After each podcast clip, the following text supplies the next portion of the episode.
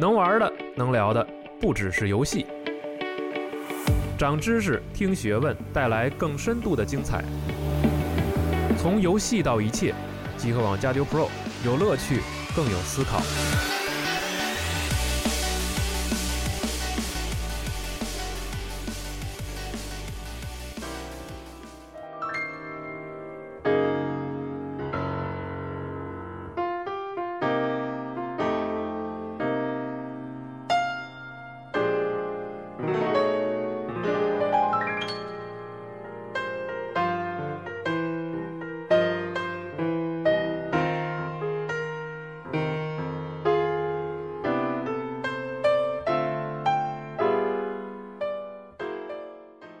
大家好，欢迎收听这一期的加丢 Pro 节目，我是龙马。我是老白。哎，今天呢，我们要聊一个，其实我们录过多次这个主题的，啊，嗯嗯我们聊一聊关于一个这个版权和知识产权这样一个话题。哎，然后今天呢，我们也是请来了两位非常重量级的嘉宾。嗯，呃，老白，你给介绍一下，还是请两位自我介绍一下？这个我觉得我说话没有什么说服力，啊、每次你都这样。真的是，真的是，对对。嗯现在就两股战战，急于先走啊！请我对面这位坐 C 位的嘉宾先自我介绍一下。呃，大家好，我是马伯庸。哎，哎呀，好，哎行了吧？掌声在哪里？我自己做一个采样也好。哎，行行行行行，呃，就是亲王他本身作为这个 A C G 行业和影视行业啊，就是可以说是从呃过去到现在来讲，都一直拥有着就很强大影响力。今天也是完成了我一个夙愿啊，就是我这这很长时间以来就特别想跟马老师亲王活的，啊没想到真有真有这个机会。哎，那么就是呃，这次呢，我们之所以再继续做这个知识产权相关的节目呢，也是需要感谢这个万代南梦宫中国对于我们这个呃普及这个知识产权概念的一个大力支持。啊，那么除了亲王之外呢，我们也邀请到了这个在知识产权法律方面有非常丰富经验的一位律师，嗯啊，倪廷刚律师。哎，大家好，对，欢迎倪律师。哎哎，那老白，今天我们怎么开始？我们从哪个角度继续聊这个话题？那么我们其实是想从这个就是 A C G 这一块儿，嗯那么这个不同的维度也是对于我们当前国内这个知识产权保护的一个环境的一个观察。嗯啊，前前两期的节目，我记得你们就是着重聊过，其实聊过一个话题，就是关于这个二次创作的事儿，嗯对吧？对怎么这个现在怎么说呢？随着这个网络视频的这样一个产业的发展，嗯嗯这个二次创作这个事儿越来越被大家怎么说？呃，聊起来，或者说现在变得说想要大家想界定一下，那怎么样的东西算是一个就是良性的好的二次创作？对对对然后怎么样的二次创作，其实它有一点越了界，对吧？这个话题，我觉得我们可以在这这期节目里接着聊一下。哎，嗯，我们聊到这个创作啊，对，嗯，那就是说那个在座的里边应该是亲王最有这个发言权了。那么嗯在这个是这个十几年、几十年的这样一个创作生涯里边，其实经历或者说见过很多类似的这样的事件。嗯嗯，这个要说时间的话，都快二十年了。嗯嗯嗯当初也是九九年的时候，在当时网上还没有那么多的这个论坛呀，这些这些资源呀。嗯，当时第一个混的网站就是银银河英雄传说的一个同人论坛。嗯当时大家都在写各种各样的同人，嗯那个时候还不知道同人是什么概念，就觉得，哎，这个原来我是刚只看原著小说，嗯后来就是一次特别偶然的契机，上了网，看到一个网站，上面大家都在写，我就觉得一个新世界大门就打开了。后来因为那个时候上网比较贵，那时候上网一个小时二十块钱，你想九九九年的二十块钱，那会儿对一个穷学生来说就是一个礼拜的早餐。嗯那时候就是我的生活规律就是这个，呃，每天早上不吃饭，坚持一坚持一个礼拜，然后省下来的钱，礼拜六礼拜六或者礼拜天上一个小时网，哇！现在想想简直不可思议。就 是一周的辛酸化作一个对小，时。然后那个时候呢，因为网上看文很很花时间，太就是这个在上网就看东西太贵了，嗯嗯我都是拿一张软盘三寸盘，哦然后把那个东西拷下来，然后这一个小时就干这一件事儿。拷下来之后，去学校机房一块钱一小时的单机单片机还是嗯就是打开之后也上不了网，插进去把它看完，因为那时候自己也没电脑，所以有一次就是那个我那个软盘坏了，那个文件损坏了，结果打开文档呢就剩一半儿，后面一半儿全是乱码。哎，我就特别沮丧，因为再想看到后头的就等得等到下个礼拜了。啊我就碰了一下键盘呢，就发现，哎，往后出现了一行字儿，因为它有一个联想的输入法，嗯嗯所以说呢，这这行字儿感觉跟前面能连到一块儿，我就在想，哎，好像我也可以写一下，我就试着往上写了几段儿，觉得好像还挺挺像样。从此以后创进入到这个就创作生涯里面去，就一发不可收拾，一发不可收拾。我我不太信这个，真的，真的，真的，这个真的就是特别奇妙的一个契机。嗯嗯，而且那个时候其实氛围特别好，就是大家写了什么东西，论坛上大家都会互相鼓励，是是是，甚至偶尔有一两个差评，大家还会给我发电子邮件的贺卡。那时候很流行，有一个贺卡网站，你填入对方的邮件之后，他把这个贺卡给你发过去，嗯，来安慰。哎呀，那时候风气真好。啊 这就是说那个互联网早期这个鸿蒙初起的呃时代，对对对对那时候大家都懵懵懂懂的，比对比较单纯。对，但那个时候就是对于这个同人啊或者二次创作，其实大家都没有一个特别对，具体的那个时候其实大家是没有这个相关的意识，大家就觉得好玩儿，啊纯粹是出于有趣而且新奇。嗯。嗯，所以说那个时候我记得像这个 SD 啊，这个这个灌篮的同人啊，嗯嗯哦嗯，银鹰的同人啊，然后 Club 的同人啊，这都是几个大类是是是，啊，网上铺天盖地的。哦，那女律师，其实从咱们法律的角度来讲啊，就是按照在现在咱们这个时间点说，呃，大家传统意义上所谓的同人啊，就是应该是怎么界定的呢？这个在法律上，首先，这个同人也好，我们经常说的二次创作也好，它不是一个严格的法律定义。哦那个我们所说的这个二次创作，呃，或者说同人，它呃，用法律上来讲，都是一个改编行为。是对，改编行为可以分两种，一种是经过原作方授权的改编，一种是未经原作方授权的改编。嗯。那通常前者没有问题，就是一个正常的一个创作，哎，商业行为创创作出来的东西，那就没有问题，合法作品。后者呢，因为未经授权，那么这里会就会出现一个侵权的风险。那么，呃，同人作品呢，就是在这个里边走擦擦边所说擦边球的那一类，它它首先没有经过原作方的授权，嗯。但是呢，它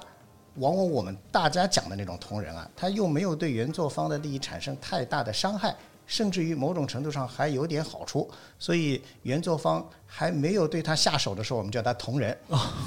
我觉得如果对他下手，他就是个侵权作品。那这所以哎，这种的话，就是说会以盈利为目的来区别他们吗？对对对对，呃，这么说吧，就是说，呃，著作权法上，我们我国的著作权法，先就说我国嘛，就是只是我国，它不以你是否盈利为目的。哦啊，不管你是盈利还是不盈利，呃，侵犯了著作权就是侵犯著作权。啊，呃，所以同人，呃，为什么我们会有一个好像不盈利为利为目的就没没事儿了？因为你一旦盈利为目的了，就对版权方造成实际上的损失了。哦那肯定会来打你。嗯啊，所以呃，这个在多大程度上的改编可以规避掉这个呃，就是说我我不侵权，我又有点那个搭上原来的这个呃作品的这个名声啊什么，这个就是。呃，比较一个嗯比较复杂的一个问题了，就是我们要从这个著作权侵权的构成来谈这个问题了。啊，我感觉倪律师给大家出招似的，就是 你应该怎么写比较安全。那就当年亲王那个 就是银鹰论坛，其实就是向前一步就地枪毙，退后一步保卫就医，就差不多。那能在具体的，你给我们就是举举个例子吗？你比如说刚才这个马老师他们说的这个英英的这样的一个同仁，大概是要到什么程度？呃，这么说吧，这个呃，只能说是一个思思路啊。哦，这不能没没有标准答案，嗯就是我们可以讲一讲，说我们对中国的这个著作权法上的一本基本上考虑这个侵权问题的一个呃大体的思路，有个比非常典型一个经典的比喻，就是金字塔结构。哦，就是首先著作权法它是保护表达，不保护思想，这两者什么区别呢？就比如我们想象一个金字塔结构，在这个金字塔最顶端的，比如说爱情啊，比如说家国情怀啊，这些都是思想，这些东西是不受著作权法保护的。但是下一层，比如说，呃，父子通过父子关系，人物关系是父子关系，主人公来表达家国情怀，哎，呃，这种时候呢，更加向下一层的表达进了一步，但它从我们现在司法的那个实践上，它还是属于思想层面。那再往下一层呢？什么历史背景，有一个什么样的人，父亲叫什么，儿子叫什么，有过什么样的经历，哦这就是具体渐渐渐渐进入表达了。再往下一层更加具体，就越是表达。所以越往金字塔的底层接近的，那就越是表达，越受著作权法的保护。哦，呃，是这么一个基本的一个思路。所以你越往上，大家都可以用；越往下，就看这个原作方他的那部分的层面的表达是不是有独创性。有独创性的，我们就不能学；有学了，那就是侵权。哦，嗯是这样。就所以说我，比如说还以银鹰为例子，那么就是我以他的这个就是故事里的国家结构或者说是时代背景啊，做自己的延展，那么实际上就是相对安全的。但是越接近就是原著人物或者说是他们之间的关系，或者说是呃在原著中曾经出现过的事情，它就越危险，是的，就越具体越危险。越具啊体越危险。那我我提一个问题啊，比如说我举个例子啊，比如说现在有人想写一个《三国无双》的同人，然后呢，他这个里面因为《三国无双》本身也是借鉴三国，那么里面出现所有角色其实都是历史上真实存在的。嗯，哎，那这种情况，比如说我，别不说我了，很危险啊。啊，不危险，不危险比比如说老白，老白他想写一个三国，他想转型写一个三国无双的同人，这个或者说他写叫三国的同人，里面呢张合是一个人妖，嗯，因为三国无双里这个角色是个人妖嘛这，是个偏女性化但。是呢他又说他其实是放在真实历史背景中，放在这这个这个三国里面，张合跟诸葛亮啊，跟这个曹曹曹睿啊之类的关系，那他这种情况之下哎怎么界定的？我们讲著作权法，著作权法首先它著作是个作品，嗯侵犯的是这个作品。嗯呃，您说的那个秦王刚才说的这个历史事实，嗯首先事实本身就不受著作权法保护，它不是你创作出来的，它是真实存在在那里的。呃，更何况它是历史事实。然后我这里顺便呢也那个展开一点啊，就比如说，呃，这个秦王应该也非常有体会，就是所谓的历史。一个有两层两层含义，一个是历史上曾经存在发生过的事实，嗯另一个是人们对这个事实的描述，嗯这都是历史。那么哪怕是对历史的描述这一部分，就有可能产生作品了。嗯那比如说我举个例子，《三国演义》是对历史的描述，对，但是著作权法还有一个问题，它是有保护期的，嗯作者死后五十年就不再受保护了。那所以《三国演义》里的情节，虽然那不是历史事实，呃是演绎出来的，你用没有没有人来追究你，哪怕他有继承人，也没有人来追究你。五十年过了，但是呢，你，《三三国无双》它后面就是现代人进行的一些加工，这个演绎作品本身它又是一个新的作品了。嗯那那个作品的作者，比如说他还还生存着，或者死后没到五十年，嗯那这部分创新的那部分，他就受著作权法保护了，你就不能学他了。嗯所以就张合是人妖，这属于人设侵权这。这这这张合是人妖，肯定不是，是不是历史事实我不知道、啊。这个不是，不是绝对绝对不是，反正我可以向你保证。呃，反正至少是人们创作出来的，要看他创作出来的这个是不是真的，哎，是是是是不是有独创性啊？嗯，那这个时候，这个人设本身是有可能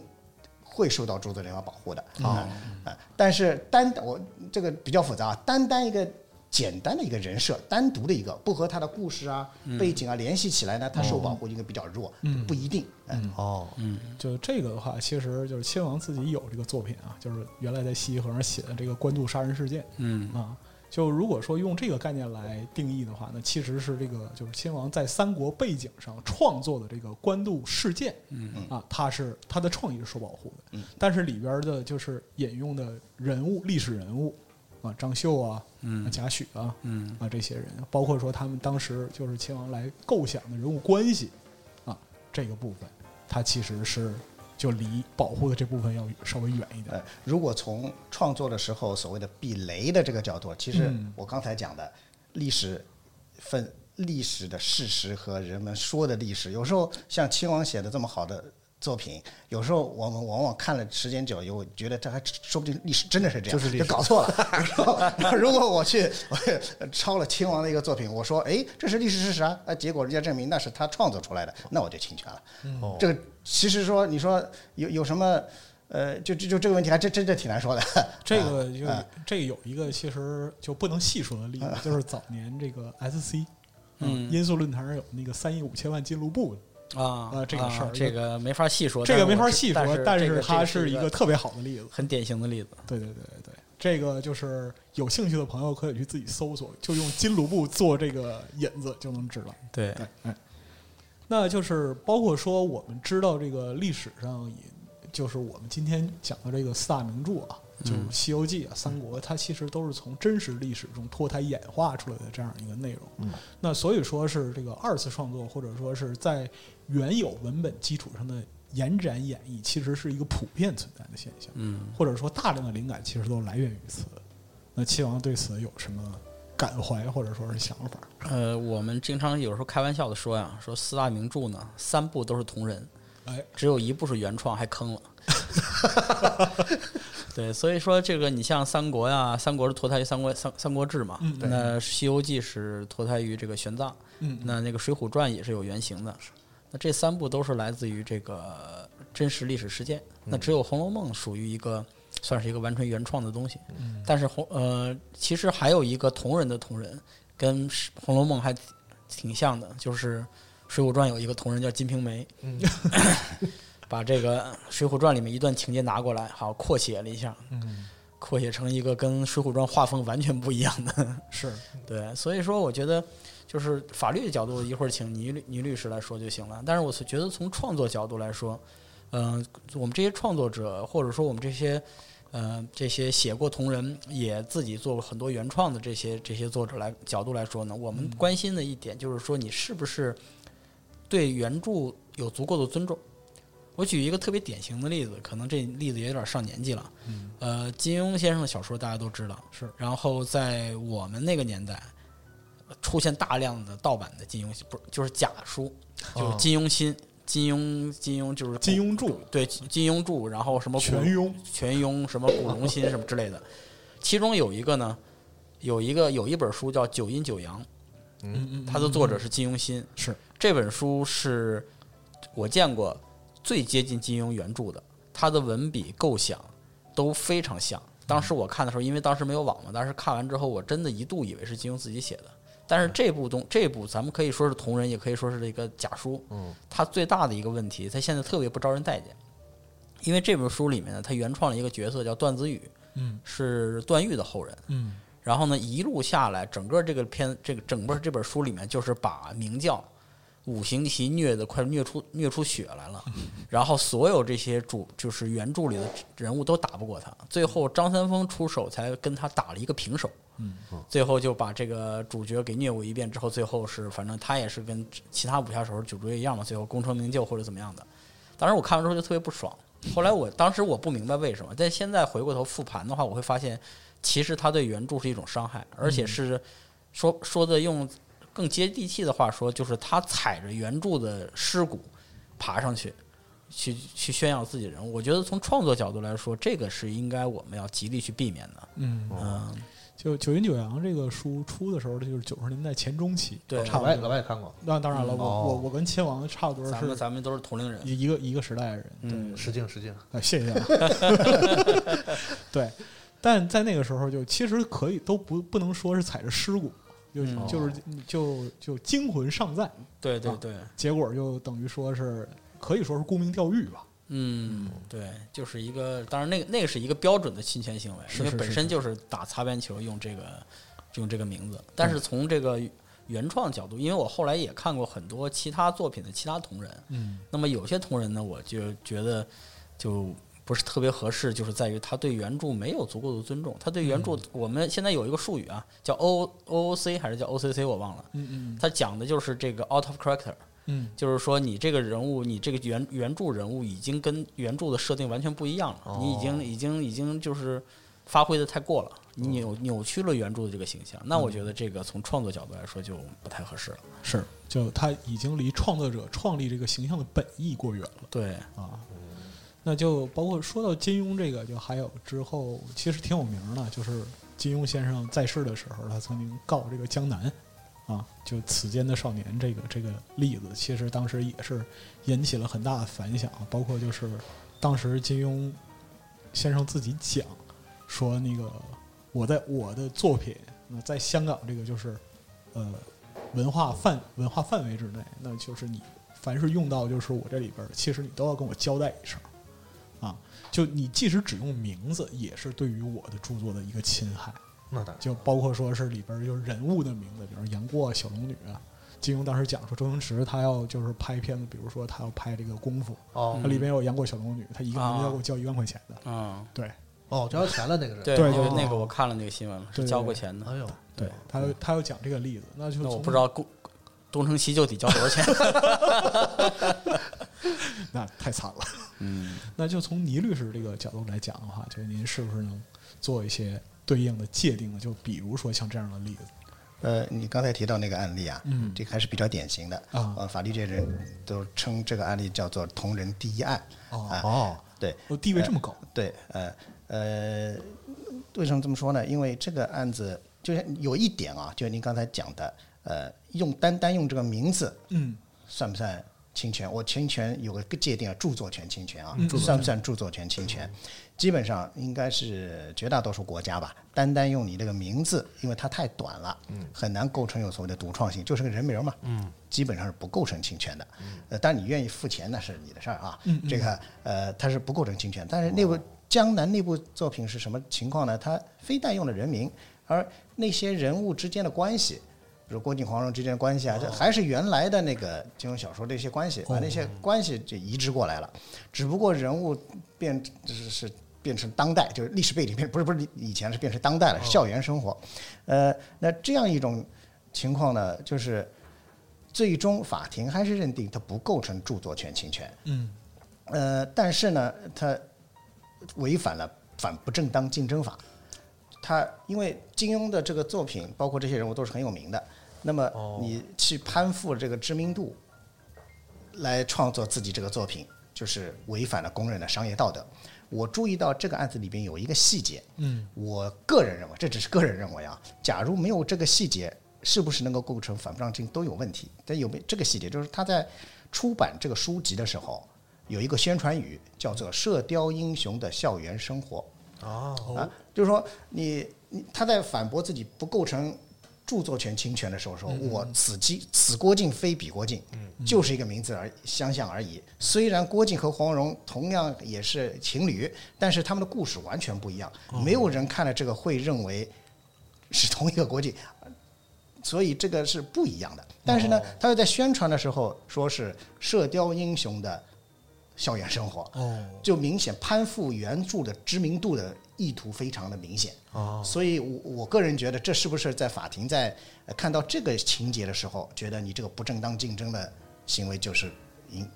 就是认定了，所以最终对最终这个我们从同人角度来讲，这其实呃有点类似于续集，但是他这个续的有点远，人 人也不一样了。但这但但他这个不构成著作权侵权，但是构成不正当竞争这么一个问题。哦，是这样，哦，这还挺复杂。那就比如说说那个，就我趁着现在这个亲王作品正热的时候，我写一个《临安二十四小时》啊，我也是就掉掉进同样的坑里。临安，我我做一个基本的判断哈，你写成什么样我不知道啊。你要是写成那那肯定好不了也也 也对，我我来我来举个例子，也是就是接着老白的话说，啊这个就是他要写一个临安十二时辰啊。但除了临安十二时辰这几个字儿以外，啊。他的故事跟我的人物角色呀、情节，他比如说他写一个宋朝的故事，那跟我这个没关系。那这种情况下，我觉得很安全。是吗？对就是他只是说这个结构上可能也是写成一个对，因为这当然您这个，因为这部作品红了，嗯，因为作品红了，所以好像什么什么地方一个什么十二时辰或者二十四小时变成一个有一种那种固定搭配的那种就感觉蹭热点嘛 对，但其实这个程度上的哦，也是不受著作权法保护的。哦，蹭蹭热点不犯法，行行行行，我有数。好好好好好那我再万一你被告了，你可以来找我。那我再被告问一个，被你身边这人告了，我再举一个举一个情况啊，就是莎士比亚的那个《罗密欧朱丽叶》，咱们都看过。对，嗯那美国拍过一版现代版的，嗯，就是它是在一个现代背景，然后罗密欧和朱丽叶人设也都重新做过。嗯。就比如说我们说莎士比亚是一个当代作家，嗯他写了《罗密欧与朱丽叶》，那么有人拍了这么一部戏，是不是构成侵权？呃，侵权我们要分，如果是他到底用了多少原著的情节，哦如果基本上就这么用过来了，嗯，呃，那就是侵权了。嗯，但是也就像我刚才说，只是用了一个名字，也是所谓的就搭便车凑知名度，那个就攀附知名度的，那就不一定是著作权侵权。但是这部作品太有名了。这个太有名，几乎成为一个，就是就他大家一听都以为你就是那个东西，嗯。这个就我刚才说了，也有可能会构成不正当竞争，就是攀附知名度这个行为本身构成不正当竞争的可能性相当大的。而它的这个前提啊，判断标准就是到底有多多知名，啊，知名度越高，那你去摸原样用过来的时候，那个呃可那个构成不正当竞争可能性就越高。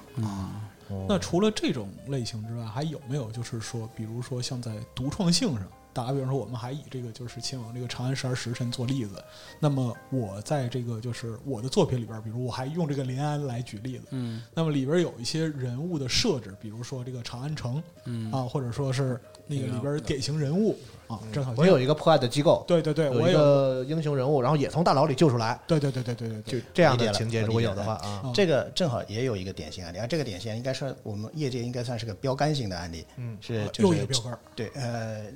应该最近这两年这个案子对我们来说是非常重要的啊一个，呃，是琼瑶诉于正的那个，就是梅花烙诉那个呃宫锁连心宫锁连，城，对，不好意思，宫锁连城是，呃，这个像像您刚才说的那个。呃，琼瑶这边诉呃宫锁连城有二十一个情节来自于梅花烙，嗯，但二十一个情节呢，呃，最终法庭去把这二十四一一个情节分成了三种类型，一种叫公知领域，就是说大家都能用的，呃，这有三个；另一个呢，呃，有九个比了一下说不相似，有九个相似，哦，就虽然只有这九个相似，这九个相似的部分构成著作权侵权了，但是这九个相似的部分呢，不完全一样。呃，我举个例子，就比如说，呃，梅花烙里边是烙上的那个烙印，嗯。那宫锁连城里边是那个呃朱砂，嗯。啊呃有的呢是原来是鞭刑，就是鞭刑后面就另一个那个宫锁连城变成杖责，嗯，呃，梅花烙里边是这个客栈着火了，无处无家可归了。那个又又变成被人赶出去无家可归了，就这些好像有点不一样，嗯但是呢，这些情节对这个故事发展推动起到的这个功能是一样的。哇这个就功能很复杂了，这个对，这这个有点专业了，这这个个相当对对对对相当复杂，这个有点专业了，就这个功能是一样的。所以法院认定你虽然有这点改变，但是对整个情节的发展逻辑推演，还是基本上按照原来的那个框架来的。所以这个案件，呃，把把这二十，并且把这二十一个情节顺序对比了一下。哦，虽然有些是不受著作权保护的具体情节，但是整个的顺序是差不多的。哦，所以这么一来，最终认定了这个著作权侵权的成立。那就是说这个独创性其实还包括它在这个结构上的相似，对，这个是非常重要，的这非常重要的。哎啊看来轻松创作的办法都写到刑法里了，这是著作权法。著作权法。那个要是能要是能违背刑法干活的话，还写东西干嘛呀？是对吗？其实我觉得有的是啊就。刚才咱们聊这一段，我觉得就是像咱们这种不太懂的人，总总是喜欢问这些法律专业人士，就是你能不能跟我说的简单一点，说怎么样我就不行，怎么样我就行。但实际上听起来这几个例子来看，就是说在这个实际上的法律实践当中，这个还是有很大的这个法庭辩论这个余地的，就是看你怎么来举证啊，就是还是实际上这个操作上还是挺复杂的，并不是那么简单，能跟我们一句两句就说这个行那个不行的那对。，如果一句两句就说清楚，非黑即白的话，我们今天就不会坐在这里讨论这个。是是是是是，我以为会说，我以为律师会说，如果一两句能说明白，那我们律师就失业了。这句话说的也对。可能他们说的明白也不告诉咱。呃，还有一个问题就是说，其实呢，在文学创作创作领域，法官也不是专业人士。对，是呃，所以比如说在这个案件里边，最后那个汪海林老师是作为那个琼瑶这边的证人，嗯。哦，作证了，就说那几个那些情节的功能没有发生变化，还是原来那些功能，哦。所以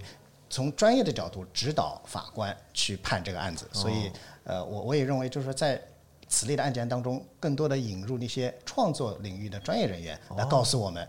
因为坦白讲，我我们就算以你喜欢看书，以一个非专业人士看书的阅读量和专业人士看的这个不可同日而语。我们觉得没不是抄袭，或者专业人士一看啊，它就是抄袭，或者我们一看，哎，这好像呃是抄袭了，但是专业人士看出里边有非常不一样的东西。这这个所以说专业人士的意见还是非常重要。啊，所以说法庭在审理的时候也会有很强的参照性。呃，现在渐渐的，就是也希望有更多的这个行业的专家来介入法庭的审理，作为这个作为专家辅助。因为咱们在影视节目上看到的这个外国的庭审的这个题材的这个影视作品比较多，嗯嗯嗯我们看到外国的庭审里确实会有一些这个专家，他其实是与本案完全无关的，然后他作为专业人士来作为证人，就是说我国现在这个那个庭审的这个法律层面上是支持这样的一个作证方式的啊。是现在虽然少，但也逐渐的在引进哦这样一个哦制度。哦，那咱们法庭也会采纳这样的对对对这样的证言。啊，倪律师刚才讲的说，这个案子本身是一个标杆儿啊，对但是就我国不是判例法制啊，它本身是为什么会被称作标杆儿呢？呃，因为你可以说是这个，首先这个是北京芝山法院，然后是有一审，然后二审北京高级人民法院做了一个终审判决。嗯啊，另外这也是比较这个判决书本身写的比较详细。我但这个也是我们法治的一个进步啊，不管是一审还是二审法官都是嗯。非常认真的写了几十页后洋洋洒洒的讲理，把这个道理给讲透了。为什么这么判？对，为什么这么判？而且就详细的比对，包括把学者的意见也放进去，所以这是我我总的来说是对我我们业界的我从业人员来说是一个非常有说服力的一个判例。有理有据。对，而且大家都应该说是总体来说比较信服这样的一个判决吧。所以我觉得虽然不是判例法的国家，嗯但是以后有类似的案件会有这样的一种审判思路，嗯还是会按照这这个案件审判思路来呃来判这些啊就是说它案件的。对，就是说他思路本身具有一个指导性的东西。对，思路是有指导，因为具体个案像不像啊，怎么这个就是个案分析了啊。嗯那么其实这样看来的话，在现有的这样一个环境下，要保持自己作品的独创性，由于尤其是对于创作者来说的话，呃，还是需要一些技巧或者说是方法的。亲王这方面有什么心得可以分享？因为您的作品很大部分都是从真实历史背景之中啊提炼出有价值的元素，然后加以自己的创作。对，就是对我来说吧，就是很多时候呢，这个从真实历史中去汲取养分，去寻找灵感，有两个好处。第一个呢，就是像呃，能够让大家觉得很有质感，就觉得这个似有其事。嗯那第二个呢，就像今天倪律师说的一样，嗯实际上当我们从真实历史中发现它是历史中发生的事情，嗯那么它会造成侵权，或者说无意中跟人撞梗的概率就比较低。我我之前有过一个亲身经历，特别有意思。当时是这个写完《长安十二时辰》以后，当时还没拍电视剧啊，但是书出了，当然也也有人很喜欢看，就问我说：“你能不能再给我们写一个这个提供给我们一个故事，卖给我们一个故事，就是这个和这个唐代有关的。”后来呢，我说：“那这样吧，我给你写一个，我给你我就想了个主意，我说大概呢，这个故事发生在初唐，玄武门之变，李建成的儿子没死，跑了，跑哪儿去了？跑到北边儿突厥那边儿去了。然后突厥这边呢，有一个阿史那家的一个就是王族啊，王族有一个落难的王子，跑到长安去了，跑到长安被李靖收养了。结果李靖收养完之后，让这个小阿史那家这个小孩呢，就变成一个就是长安的类似这种治安官，或者是这种就是保护长安城的这么一个角色。那那边李建成的这个太子呢，就就是借了突厥人的力量，说我要把长安城弄死，我要把我要我要报仇。嗯结果就是一个造成一个错位，就是这个李家的这个宗室的这个人要把整个长安毁掉，一个突厥人需要把它保护起来，就造成一种身份的错位。哎，我想之后挺好，你们觉得挺好听的？听着非常非常对，然后我跟他讲完之后，人家也特别高兴。过了一阵儿，有人提醒我说：“你去看看这个这个有一本书叫《长歌》，不是有一个漫画叫《长歌行》，哦那个夏达的。”然后我过去一看，心中一凉。嗯他那个故事跟我这个几乎一样，只不过是说那个他是李李那个李元吉的女儿，哦跑到这个北边去了，认识一个突厥的特别帅的王子，那这个然后然后这个一心想也跟李唐复仇，然后当时我就做了一件事儿，我我把这个东西发到微博上去了，发到微博上之后，我我我说我能保证这两个如果是具体的具体故事的话，是完全不同的故事。这个风格呀、气质啊、桥段完全不一样。但是从大纲简构来看的话，这两个故事是这么说的，那这个东西构不构成侵权？下面网友也是众说纷纭，有说是有说是觉得说你要光这么说的话，我肯定觉得是侵权了。然后包括甚至说这个这个夏达自己也站着说说这个倒无所谓，这个这种梗很多，然后对我来说不是侵权。然后但是我看了下面大家很多反应呢，我觉得嗯 这个确实太像了。我说这个为了避嫌，后来这事儿就黄了。啊、但是我就就是其实我想说这个就是其实创作的时候很麻烦，嗯因为现在这个雷区很多。是这个雷区不光是这个敏感性的雷区，而是说很多时候确实你没想到，你其实就撞梗了。撞梗这个事儿已经特别多，所以我说我的我的办法就是尽量去从历史事实出发。这样的话，实际上你就是第一不会撞到太多的梗，第二呢，它这个这个从法律上来说，我我是从历史真实事件改编的嘛。嗯嗯是，那其实我们在这个就是，虽然说我们不是不是像秦王这样就是写长篇作品啊，写中长篇作品，但是我们也经常就是对某一个题材进行创作，而这个题材其实恰恰与时事性啊，或者说与热点是很相关的。那在同一时期，大家其实都会写同样的一件事儿，只不过就是你看这个东西的切入点嗯是怎么样的，那就是为什么就很多就别的我没有什么资格讲啊，但是就是说游戏的相关的新闻啊，或者说深度挖掘的这样一些内容，在某一个时期里总会出现谁先谁后的一个问题。那这个时候就是大家的题材甚至说思路都撞上的时候，就不可避免的会出现一些比较尴尬的情境。嗯嗯，对，倪律师就是这种像是新闻报道类的这个东西，嗯它有的时候其实也涉涉及一些创，它不仅仅是报道这个事件嘛，就像我们有的时候会拿到一些这个题材啊，可能它本身是一个新闻或者热点的这个社会事件也好，或者是这个行业内的事件也好，但我们会在深度挖掘它，进行一个大概是短篇的嘛，比如说几千嗯。上万字的这样一个创作，嗯。但这其中这东西有的时候就很微妙，就是可能我们的同行们也会写啊，倒不是说谁看谁的，但是就是有的时候会说，哎，你们这个为什么跟人家的像，或者人家那个就是这个引申出来的内容又跟你很像，对这个咱们在法律上是有界定的。因为我们搬了维基百科不同的地方对对，可能这个消息来源是雷雷同的啊。啊，首先，你你这样的这个文章啊，嗯我们把它分成几个块啊。第一个，事件本身的描述，这个我们刚才说这个事实，是这个没有问题啊对然后你对于这个事情的观点和看法，观点和看法呢，我们刚才说了，这个著作人保护的是表达，而不是思想。观点和看法还是思想层面的，哦所以这个也没有问题。你撞了也不侵权，但呃，更而且。为什么不保护思想？思想就是要你充分交流、充分去大家是共享的。所以这个再接下来，你怎么用你的语言来表达出你这个方法啊、你你你这个观点和思想，嗯嗯这就真的是因人而异。我不相信会重复的，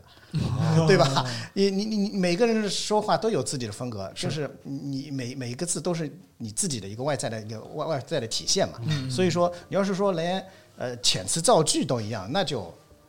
肯定肯定不行。然后你遣词造句有洗稿行为嘛？遣词造句虽然不一样，但是就是把里边的呃某就是某一个词全部替换成那一个词，就这种洗稿的行为呢，虽然很难认定，但是目前来讲啊，呃，构成著作权侵权的可能性不是不存在的，还是存在的，还是存在的。还是存在的。专业，只要洗稿这个词儿，啊，是是是 洗稿也是我们作为著作权法律是 是非常头痛的一个事情，很难去认定，很难去认很。难界定。对，因为你你就是你就是把那些呃同义词替换掉了，嗯。但是意思其实没有变化，而且这是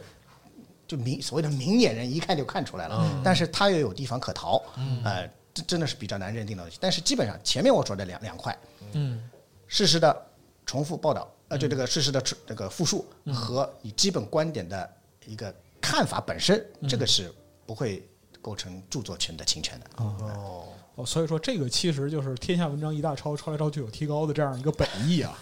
说什么呢，老白？那就是刚才其实我们虽然是以动画起头啊，但其实一直在聊这个文学作品啊，包括就可以说是动动漫的就是底板吧。嗯啊，那么就是二次创作在动漫领域最大的产出就是同人啊，在我国之外的其他国家啊，有没有什么就是关于同人作品的一些态度啊或者案例，可以像就是刚才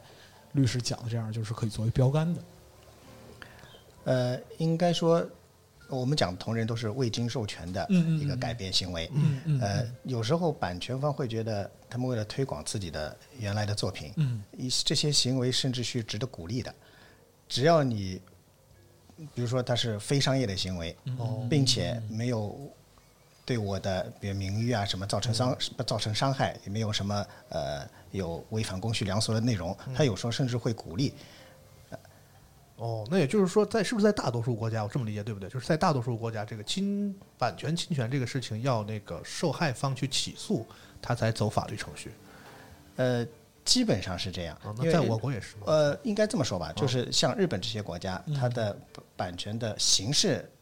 就是处罚的力度相当高。有时候不是不仅你版权方，对对对哎、不是说你版权方去报案，有时候发现你就是明显就是侵犯著作权了，会启动刑事程序。对，前一阵子不就是有咱们这个日在日本的这个，就是是字幕组的人还是啊对对对对然后其实被日本其实逮捕了，相当于对啊，那那个当然也是版权方去报案了。哦，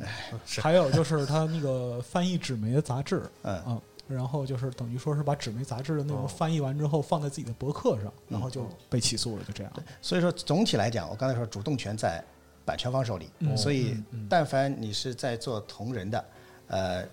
基本上是在运用了原作的一些素材的，嗯。呃，如果是真正侵犯到了版权方的商业利益，嗯。比如说你去你自己商业化了，你收钱了，啊、这个时候受到版权方的追溯的可能性风险还是相当高的。哦，那就等于说是给长安画 CP 的，就看亲王心情。啊，我今天要追溯你，你就跑不了，是这样吗？就是腻了 CP 的就要死。那马老师，你有没有就看到一些其实你意识到从法律意识这个角度来讲，你已经被侵权了，但是其实你觉得 就是觉得还还不错，就是你想放他一马，就可以抬手放过。对，其实我觉得大部分版权方可能都是这个心情，因为现在对很多作品来说，同人算是他们作品延展的一部分，而且也是确保他的这个呃后续的发展以及这个这个作品本身人气的一个很重要的一个基础。嗯，我经常看偷偷摸摸的去看到一些去 loft 上看到很多，就是会说产粮，他们叫啊啊，就是说有没有产一些就是一些太太，就是有没有产新的粮，就是说有没有写新的同人出来。那同人越多，说明这个作品越火。嗯啊，所以说从我觉得从大部分这个版权方的心情来看的话，同人作品并没有特别去对这个作品本身产生特别大的负面的东西，反而有的时候它会是一个会刻意去鼓励，或者说刻意去去推动这个事情。哦那据我所知，有些是这样的。但是就除非说是产生像刚才我们谈到那种就是远离创作者本意的情况，这个远离创作者本意，可能会有人觉得这个这个这个不合适，但是一般来说，大部绝大部分情况，这个粉丝本身就可以过去把它撕巴完了，啊 这用不着作者，作者一定要保持一个高高在上的这个高冷态度。学着点老板，你看见没？不是挑动群众斗群众嘛？对吗？哦但是就据我所知，其实还是有一些这样的例子的，因嗯为之前就是在这个呃是哪家来着？哦，KT 啊，KT 它不是有那个就是。K K 啊，光荣光荣光荣脱裤膜是吗？对对对哦对对，它有这个就是死活生沙滩排球嘛，我们通常叫啊那个排球、嗯啊，对对对。但是呢，在这个 DL site 啊这个站上，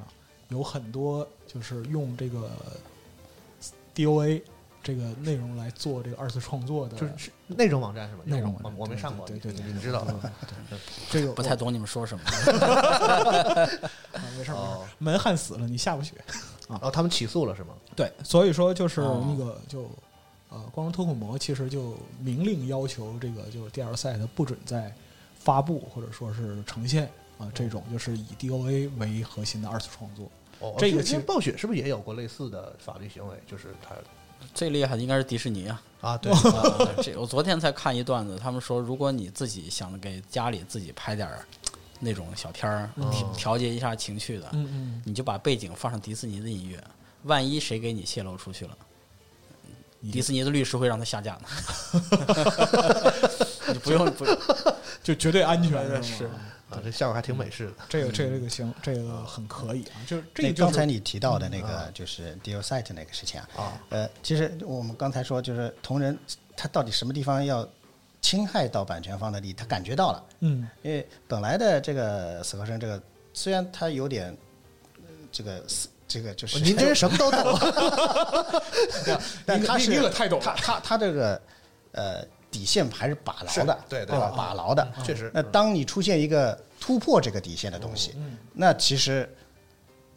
其实对他的哦这个造成的，我们从风序风公序良俗的角度来讲是不好。另外一个角度他的品牌形象其实他的角色形象啊。我们说实话，其实是对他造成的冲击更大。嗯因为他是没底线，他是超过了那个底线了，说不定更受欢迎，对吧？所以，所以要出手了啊。另外，同样一个呃，就是你刚才说的那个暴雪啊，呃，不，那个那个事情就是守守望先锋，啊，对对对对，那个是他出的那个杂志，他去收费了。就要么损伤了我的品牌，哎要么损伤了我实质的商业利益啊。那等于说，其实咱们现在这个在所谓的在社区里进行这个同人创作的朋友们，其实他们一直还是在这个法律的灰色地带的。说白了，一直背着风险。就有一天，如果说版权方就觉得你不顺眼了，他可能你你你就要有有风险。呃，如果也可能一直相安无事，这都是有可能的。对对，虽然不是我我不能说对每一个作品都这么定性啊，但是说绝我认为绝大多数的同人作品都是有侵权嫌疑的，嗯。呃呃，有些积极的，但也不完全是这种，就是呃反面的案例，也有积极的案例，就比如说像呃任天堂在呃向全世界的网友说，你拍我任天堂的这个游戏的这个视频啊，还有截屏，你放在网上，只要你有自己创作的内容，而不是就单纯的把我的这个片子拿过来放，我都不追究你侵权责任。哦，这个其实也是对他自己内容的一个推广，甚至于他还列出了一个清单，就是你在这几个我合作的平台发，还可以给你分钱。这这个就是商商业的这个利益也能够给你同人作者，当然在我的这个呃控制的体系范围内，是这这也是也是个正面的一个案例吧，应该说。啊，而且我觉得同人和同人其实也是有区别的。有区别是。你比如说啊，马老师的这个十二时辰，其实您自己也说过，他就是最早的那个原型脱胎于一个就是在知乎上的一个就关于这个《刺客信条》的同人创作的这么一个小故事对，对，然后最后衍生出这样一个很长篇的精彩的故事，然后有翻拍成电视剧，现在是咱们中国最成功的网络电视剧了，对吧？啊，所以我觉得这个从从这个里面，我觉得找找不到任何就是这个玉璧可以起诉的，对吧？这个同人和同人其实还还是不一样的啊，那创作的这个程度和创作的角度还是不一样的，我觉得，嗯嗯。嗯，那咱们说完了这个就是同人类的，其实，在二二次创作领域，其实还有一些不是这种方向的啊，就比如说啊，嗯嗯，比如说，其实我自己就 怎么说呢，不是很喜欢这一类的东西。但在网上现在非常的泛滥嘛，就是那种把一个电影啊浓缩成五分钟或者是几分钟，然后我来给你讲说这个电影说了什么。我不知道这种内容为什么会火，可能因为现在大家时间都比较这个紧张嘛，对，可能花一个半小时去看一个电影，就比较没有这么多时间。我可以用五很多很很多个五分钟就可以了解很多电影的这个内容。嗯所以就是像这样的这个呃怎么说，也算是二次创作嘛嗯的内容的话，就是在法律上它是有是是有界定的。这个就比较有名儿，就是那个古阿莫被起诉那个事情，因为他一直做类似的嗯内容嘛，就是几分钟带你看完几几部电影啊，对对对或者是这种，对，呃，我们也是可以根据刚才的原则来考虑，他这个做这个目的是什么？呃，我也看过一些古阿莫做的这个影片，我不能把所有的影片都这样，我不敢说，但是他的这个呃做的那些视频就是浓缩，就简单介绍，就是介绍，对甚至于把它主要的关键情节全都就是就剧透了，嗯对吧？而且它往往是放在电影热热映的时候放，这个其实对版权方是影响非常大的。对所以我认为在这个层面上的这种视频的制作，我个人认为，呃，构成侵权。也不能不能也用那种合理使用的这个角度来让他免责，哦我觉得还是侵权的可能性更大一点。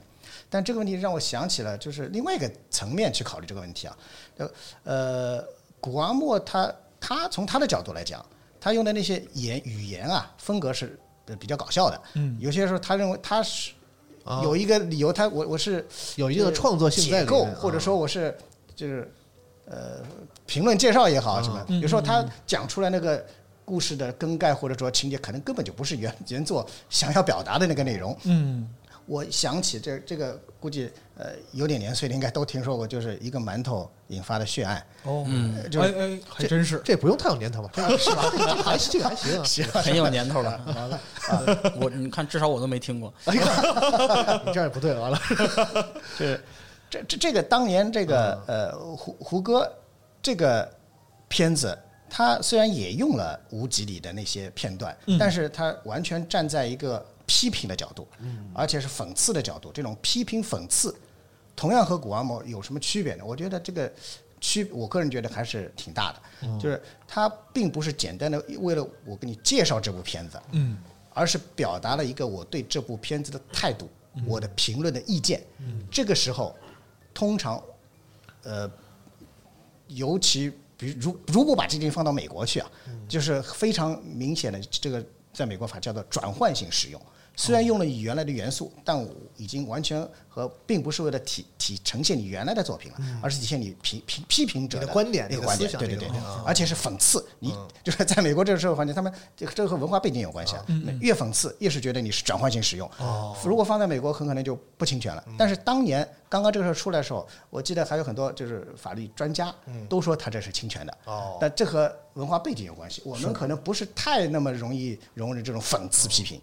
他所以是不是侵犯人名誉权了？啊，这是另外一个层面，这是另外一个层面，就是是不是呃，是不是侵犯名誉权，得看是不是因为你的这个评论，大家对这个导演的评价降低了，还是说大家都觉得你这片子就是烂片？这个这个取这个这个太太难取证了啊！对，这这个这个就是另外一个层面的事情哦了。但总而言之，就是说，这我觉得古阿莫和这个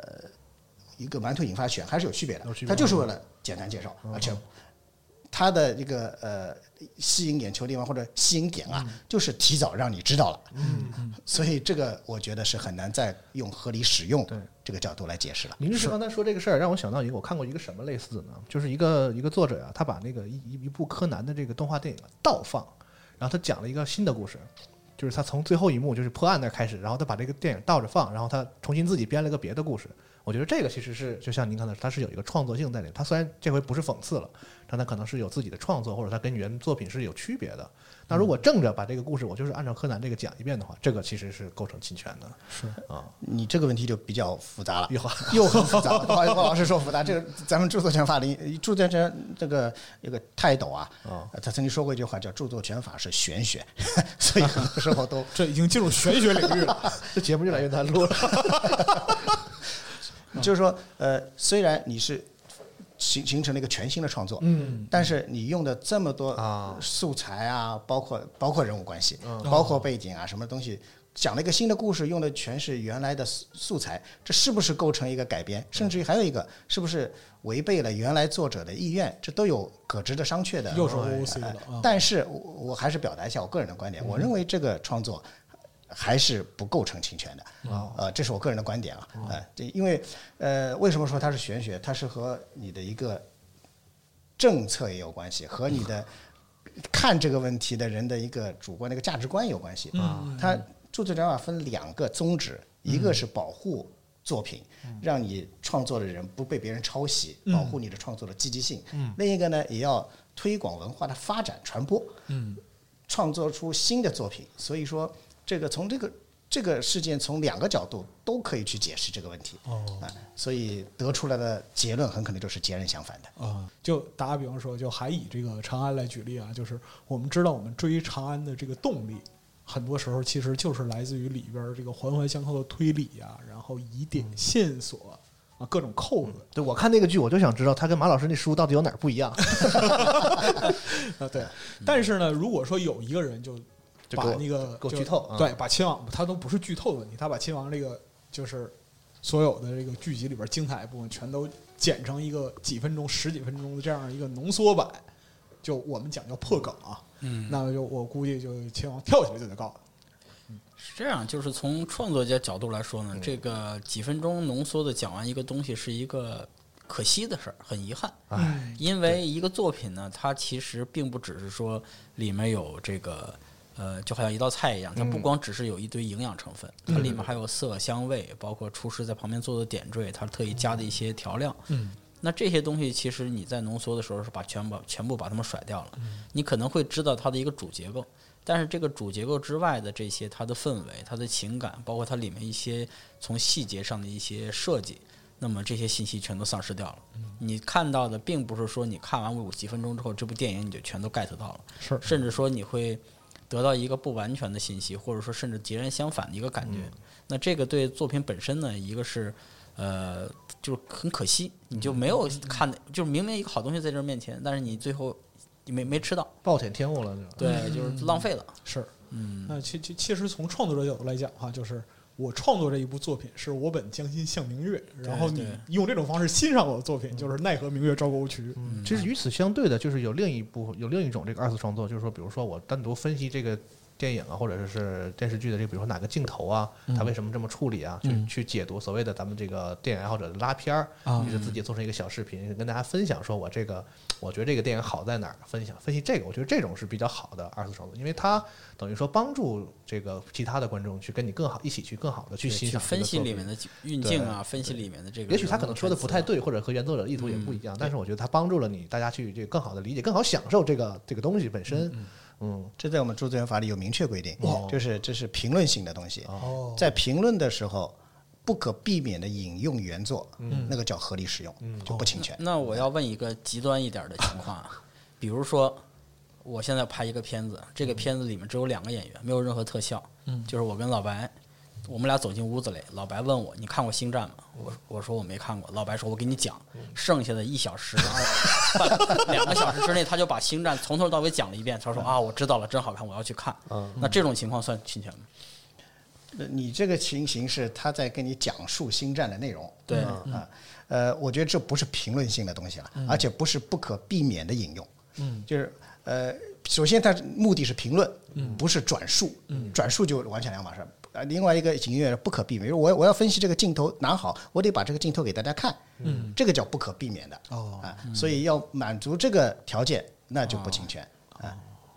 哦。这样就是你还是得被抓起来。啊，是是是，就我总之难逃一劫啊！啊就马老师为什么老是想想办法把你抓起来？就是我是是是是，我觉得可能跟那个那你要这么说的话，我也想个例子，就是之前咱们这个好像网络上忘了是哪位这个这个相声演员，是王月波吧？嗯还是哪位？就是说他用咱们这个传统曲艺这个评书的方式啊，去讲这个《火影忍者》。就他这里面肯定是就是有他自己的一些这个评评述啊改编，但是他讲这个故事还是人家那个原著那个东西。这个东西就是较起真儿来的话，从法律上讲是有风险的嘛。呃，你也说较真儿的话啊，较真儿的话，如果他就把那个《火影忍者》的故事这么讲了一遍啊，这侵犯了这个呃《火影忍者》的表演权，哦就是你把这个